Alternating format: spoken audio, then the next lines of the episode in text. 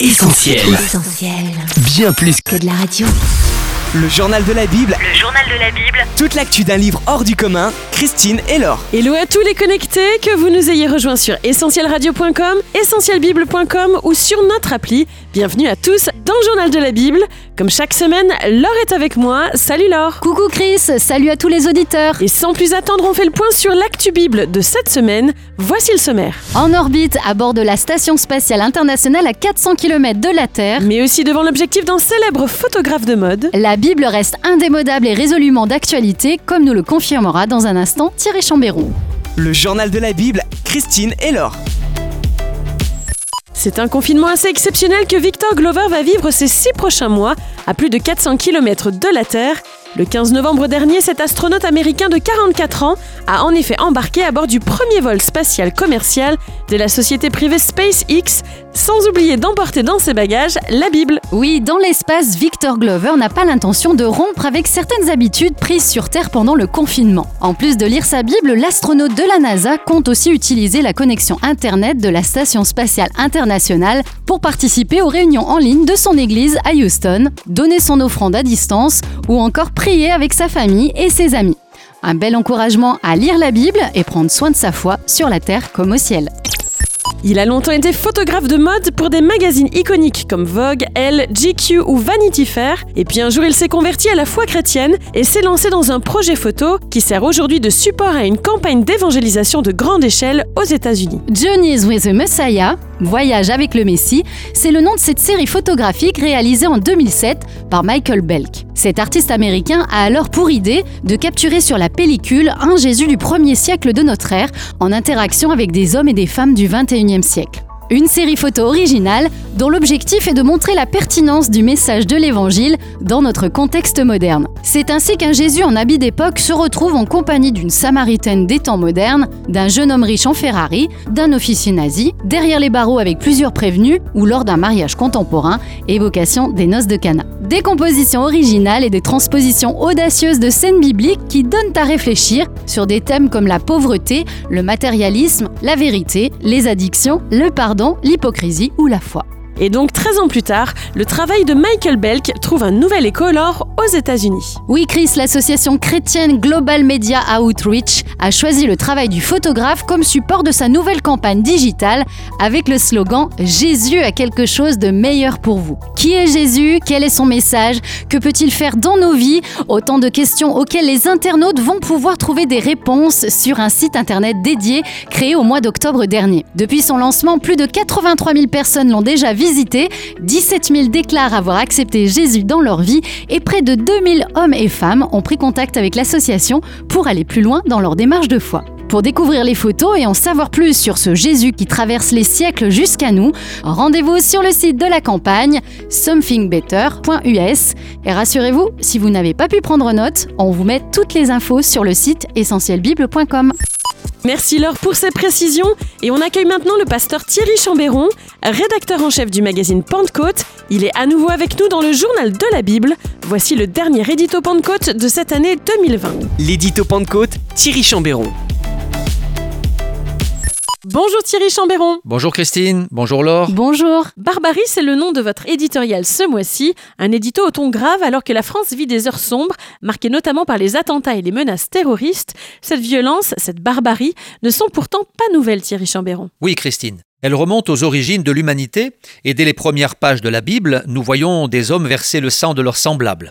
Saisi d'une pulsion meurtrière incontrôlable, Caïn ôte la vie du pauvre Abel. Après lui, les mecs se vantent d'avoir tué deux hommes, puis les Écritures décrivent la déchéance dramatique de l'humanité en ces termes. La terre était corrompue devant Dieu. La terre était pleine de violence. Genèse chapitre 6, verset 11. Dès lors, l'histoire se répète inlassablement et sans répit. Le bon roi David commandite le meurtre de son ami Uri le Hétien. Jézabel orchestre l'exécution du pauvre Naboth. Quant à Moïse, il tue un Égyptien après avoir regardé d'un côté et de l'autre comme pour s'assurer qu'il n'y aurait aucun témoin. Plus tard, respirant, je cite, la menace et le meurtre, Saul approuve l'exécution d'Étienne, sauvagement lapidé par la foule en rage. Un crime odieux qui ouvrira d'ailleurs la voie à une multitude de fanatiques religieux qui, sous couvert de foi, plongeront le monde dans les ténèbres et la mort. Qu'ils aient été le fruit d'une machination macabre ou bien la conséquence d'un coup de colère incontrôlé, qu'ils aient été passionnels, politiques, idéologiques ou encore crapuleux, tous ces crimes nous rappellent que l'homme est capable du pire, que le péché le domine, et cela quelle que soit sa condition sociale, ses origines ou son éducation. Les lois les plus dissuasives, les régimes les plus répressifs, les systèmes éducatifs les plus habiles ne sont, hélas, jamais parvenus à endiguer ce mal. Les siècles ont ainsi passé, apportant chacun son lot de barbarie, d'effroyables bains de sang, d'insupportables génocides.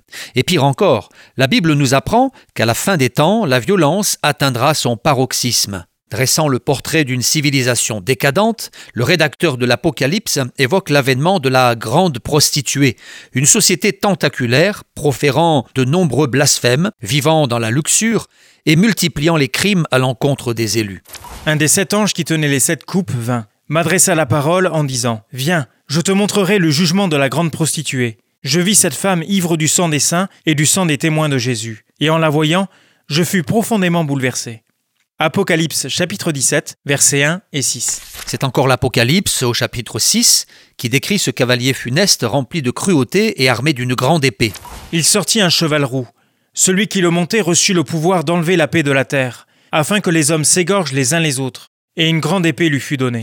270, c'est Thierry Chambéron, le nombre de victimes du fanatisme religieux depuis 2012 en France. Ce nombre nous glace le sang et nous rappelle à lui seul que la barbarie humaine est encore à notre porte. Comment, en tant que chrétiens, devrions-nous réagir? Eh bien, comme l'écrivait Charles Péguy, je crois que nous devons nous élever de toutes nos forces et inlassablement contre les envahissements de toutes les barbaries. Cette opposition, cette protestation, c'est d'abord, pour nous chrétiens, celle de la prière, à l'instar de celle qu'adresse à Dieu le psalmiste. Délivre-moi de ceux qui commettent l'injustice, sauve-moi des hommes sanguinaires. Psaume 59, verset 2. Face à ces sombres présages et à l'approche des fêtes de Noël, les chrétiens du monde entier gardent les yeux fixés sur Jésus. Ils se souviennent que le Sauveur est venu il y a 2000 ans pour apporter la lumière, et ils soupirent après son glorieux retour. Voici, nous dit l'Apocalypse, il vient sur les nuées et tout œil le verra. Merci Thierry Chambéron pour cette perspective d'avenir encourageante. Et puisque vous évoquiez à l'instant Noël, c'est l'occasion idéale pour souhaiter de très bonnes fêtes de fin d'année à nos auditeurs. En effet, joyeux Noël à tous nos auditeurs et que Dieu vous bénisse. Merci beaucoup Thierry, à vous aussi, et c'est avec plaisir qu'on se retrouvera en 2021 pour un nouvel édito. Mais pour l'heure, Laure, on reste en 2020. Dis-nous un peu ce que nous réserve le dernier numéro Pentecôte de cette année. Eh bien, pour commencer, un dossier spécial signé Jean-Luc Zolesio, Dieu créa l'homme et la femme, ou que penser de la théorie du genre? Une question sensible et d'actualité traitée au regard de la Bible, voilà qui s'annonce très intéressant.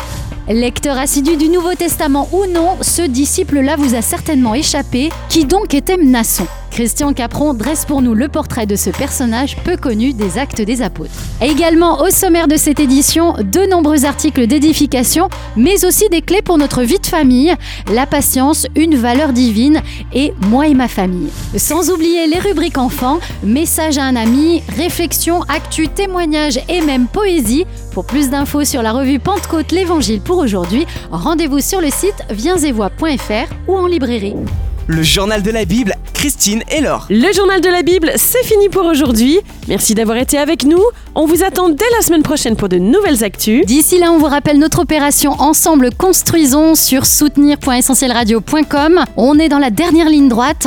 N'hésitez pas non plus à nous suivre sur Facebook, Twitter, Insta et YouTube. Sans oublier notre site essentielradio.com ou notre appli. Excellente semaine à tous. Ciao On retrouve, tous nos programmes sur essentielradio.com.